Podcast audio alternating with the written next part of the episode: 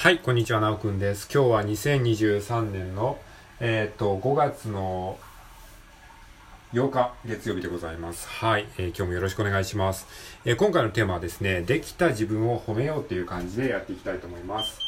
まあね、できた自分をね、もっと褒めた方がいいですよ。もうこれを聞いてるあなたもね、もう僕のラジオトークを今日聞いてくれてるわけですよね。そのラジオトークを聞いて何かしら得ようとしてるあなたはすごい。えー、今日ね、一つラジオトークを聞いたということができたわけじゃないですか。これすごくないですか？でね、えー、そういうことを言いたいわけなんですよ。で、こうやって何気なくね、やってることをね、なかなか褒めてくれる人ってあんまりいないわけじゃないですか。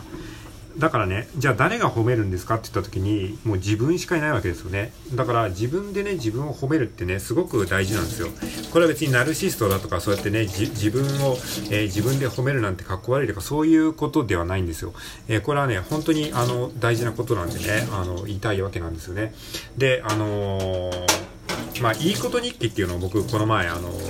えーラジオトークで話したんですけども、それはまあ、感謝日記とかね、まあ、いろんな自己啓発書で言われてることなんで別に僕が言ったわけではないんですけども、まあ、その日常にあるね、いいこと、えー、良かったことをね、あのー、探して、それを言語化して、それをノートに書いていくと、まあ、自分のね、あの、幸せ度が上がるし、まあ、物事のね、プラスの面を見る癖がつくよっていう話なんですけども、まあ、それと似たようなもので、できたこと日記っていう感じで、今日自分ができたことを、えー、記録しておくといいよっていう話でもあるんですよね。できた自分を褒めるってすごい大事なんですよ。で、僕らって普通に生きていると、ついついね、やっぱりできなかったことにフォーカスしがちじゃないですか。例えばなんかその、組織に入ったりすると、あの、なんか報告、えーなんか進捗の報告をするような状況とかよくありますよね。まあ会議とかそういうとこで。じゃあ、〇〇くん進捗どうだい？みたいな感じになって、あ、あの目標100件のところ、目標80件までしかいけませんでした。あと20件ができなかった自分が本当に情けないです。みたいな、そういうテンションになることが、まあ多いわけじゃないですか。そういう時にまたちょっとね、みんなしんみりとしたムードになったりして、で、その偉い人が、うーん、80件しかできなかったのか、100件には未達だったわけだね。じゃあどうして20件ができなかったんだい？って言って、はあ、いや、僕の努力不足ですね。僕の意識が低いせいだと思います。本当に情けないことだと思います。うん。そうだな。えー、あと20件ね、あの、未達だったので、しっかりこれからやるように。っていう、そういうね、空気になりがちじゃないですか。じゃなくてさ、80件もすごくないって話でしょ？いや、確かに目標100件という中で80件っていうと、その目標には達してなかったかもしれないけど、いや、そもそも80件もやったらすごくないですか？みたいな感じなんですよ。だから、そのもっとできたこと褒めようよっていう感じなんですよね。で、まあその社会がね、褒めてくれないんだったら、せめて自分で自分のこと褒めてあげましょうよ。あの、80件やった自分すごいなってね。まあ、100件っていう目標がそもそもね、無理、無理ゲーだったの可能性もありますよね。目標はそもそも無理ゲーなんですよね。お、多くのね、その目標っていうのは。だから、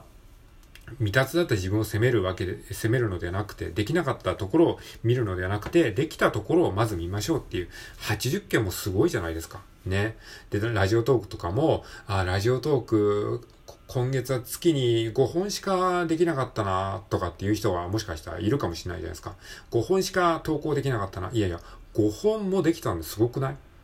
だってラジオトークなんかやって何になるのって 話じゃないですか。しかも誰にも聞かれてないわけでしょわけでしょって。まあそんなことない、ないと思いますけど、まあ誰にも聞かれてないえー、ラジオトーク、まあ僕なんかね、もうずっとラジオトーク誰にも聞かれてませんでしたから、なんならこれまで誰にも聞かれてない可能性もありますからね。ね、誰にも聞かれてないラジオトークをね、こう、コツコツ投稿するってすごいじゃないですか。それを一本やるだけでもすごいのに、ましてやアプリも自分でインストールして、それをね、自分でちゃんと番組名も作って、タイトルもちゃんと考えて、えー、それを月に5本もやったんでしょ？すごいですよね。いや、すごいですよ、本当に。これマジで。だから、そういう感じでね、できたことをね、もっとね、フォーカスしましょう。ほんとちっちゃなことでもいいんですよ。そのちっちゃなことをね、多くの人はね、これしかできなかったって言うでしょそれは本当にまさにね、よくその自己啓発書とかに出てくるそのコップの水の話あるじゃないですか。コップの水がね、半分、半分入ったコップの水を半分しかない。もう、もう半分しかないっていうのか、まだ半分もあるっていうだけでも全然意識が変わるよっていう話聞いたことあるでしょそれと同じで、それは自分の生活に置き換えると、例えばさっき言ったように、ラジオトークを月に5本、で、月に5本投稿したっていうこの事実があったとして、これをあなたはどう捉えるかっていう問題なんですよ。あ、月に5本しかできなかったダメな自分って捉えるのも、それは自由だし、月に5本も投稿できた、やったじゃん。こんな何やっても何の得にもならないラジオ投稿月に5本も投稿できた自分すげえみたいに。思って、それって本当にちっちゃな、本当にちっちゃなことかもしれないけど、そういう癖をね、つけていくことがすごく大事なんですね。で、ちょっと馬鹿らしい話に聞こえるかもしれないですけども、こういうことをコツコツ積み上げていくと、だんだん自分の気持ちがポジティブになってくるんですよ。だってやってること何も変わんないわけじゃないですか。月に5本ラジオトークを投稿したっていう事実は変わんないんだけど、それに対してポジティブな見方ができるかどうか。で、これは別に何にでも言えるわけですよね。例えば、英語ね、英語の勉強あなたがやってるとします。英語の勉強を30分やってますよね、毎日。えー、まあ、仮にそう、そうだとしましょう。で、その時に、えー、ちょっと疲れた時があって、10分だけ英語の勉強しました。いつも30分やってんだけど、10分英語の勉強しました。で、その時に多くの人は、ああ、今日は10分しか英語ができなかったってなるでしょ？じゃないんですよ。10分もやってるわけなんですよ。だって英語なんてほとんどの人がやってないわけですから。ね。あの、まあ、いや、ほとんどの人がやってないかどうかわかんないですけど、まあ、多くの人はね、えー、勉強すらしないわけですから、その中で10分もやってるわけでしょ？で、しかもね、それが別にね、あの、直接的にお金になるわけでもないし、誰かから褒められるわけでもないのに、誰にも見られてないところで10分もやってるあなたはすごいんですよ。ね。そういうことたくさんあるでしょで、このラジオトークをね、今ここまで聞いてるだけでもすごいじゃないですか。僕のね、この話をね、えー、もう7分近く聞いてるわけでしょ。こんなことやってもね、誰からも褒められないしね、別に、あの、バイトになるわけでもないですし、お金が入ってくるわけでもないですし、えー、ほんとね、これ無償のボランティア じゃないですか。僕の話を聞いてくれてるわけでしょ。これすごいですよね。いや、本当にすごいと思いますよ。でね、いつもいいね押してくれてるわけでしょ分かってますよ。あなたがいいね押してくれてるの。今、今も押してるわけでしょ？いいね押したってね、僕にも伝わんないですし、誰がいいね押したかも反映されない。このラジオトークのいいねってほんとすごいですよね。あの、いつも思うんですけど、やっぱりツイッターのいいねとかね、その、他のアプリのいいねっていうのは、営業いいねっていうのがよくあるんですよね。要は、そのね、自分がいいねを押して、いいね返しをしてもらうためのいいねって、まあ、これを営業いいねって僕は呼んでるんですけども、そういうやつ。で、その他のかしか、しかも第三者からも見れるんですよね。いいねした人一覧っていうのが出るでしょ。だから宣伝みたいな感じでいいねを押してくる人がいるんですけども、ただラジオトークのいいねっていうのは完全にギブ精神がないと押せないんですよね。だから、いいねをね、たくさん押してくれる人って本当にすごいなと思うんですよ。でそういう人はね、本当にね、もっとね、褒められるべき存在であるべきだと僕は思ってるんだけど、でもなかなかそんなこと褒めてくれないし、まあそもそもね、ラジオトークのいいねっていうのはね、あの、誰が押したかわかんないから、もう誰も褒めてくれないんですよ。だからそんな自分を褒めましょう。このいいねはね、自分に対するいいねなんですよ。人に押してるわけじゃなくて、自分のためのいいねだと思って押してください。うん。別に押してほしいから言ってるわけじゃないんですよ。あの、本当にそうなんですよ。えつまり何が言いたいかっていうと、自分を褒めることができるようになると、人に褒めることもできるようになるんですよ。うん。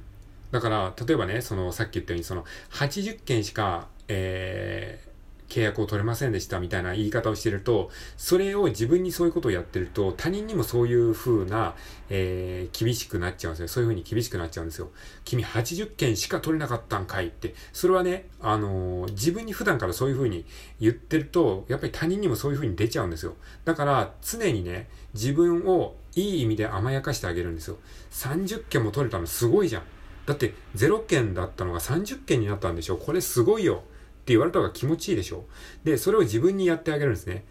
30件しか取れなかった自分ダメだじゃなくて30件も取れたんで頑張ったよよく頑張ったよ。いやそもそも100件という目標が無理ゲーなところもあるわあるわけだから30件取れた自分まずすごい頑張ってよく頑張った偉いよってね。で、普段からそうやってちっちゃなことをね、褒める癖をね、つけておけば、他人がそういう風になった時にも、例えば誰かがね、30件しか取れなかったんですって言った時に、いやいや、30件も取れたんてすごいじゃんって、自然とそういう励ましの言葉が出てくるんですよ。だからその人に、人を励ませる、人に勇気づけられるようになるためには、まず自分に優しい言葉をかけてあげることがすごい大事ですね。特に僕ら日本人っていうのはね、もう自分に厳しくとかですね、あの甘えるなみたいな、そういう教育をされてきた、えー、人が多いので、どうしてもね、ついついその30件しかとか、80件しかとかってね、なっちゃったりとか、ラジオトーク月に5件しかとかっていう風になっちゃう。まあそういう風にこ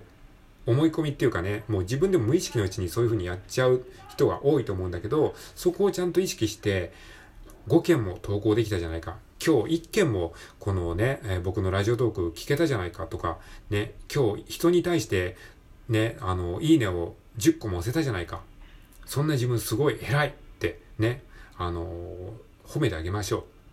僕はね、あなたのことを褒めることはできないですけどね、そのあなたが何をやってるかわからないから。だから自分を褒められるのは自分しかいないんですよ、究極的に言うとね。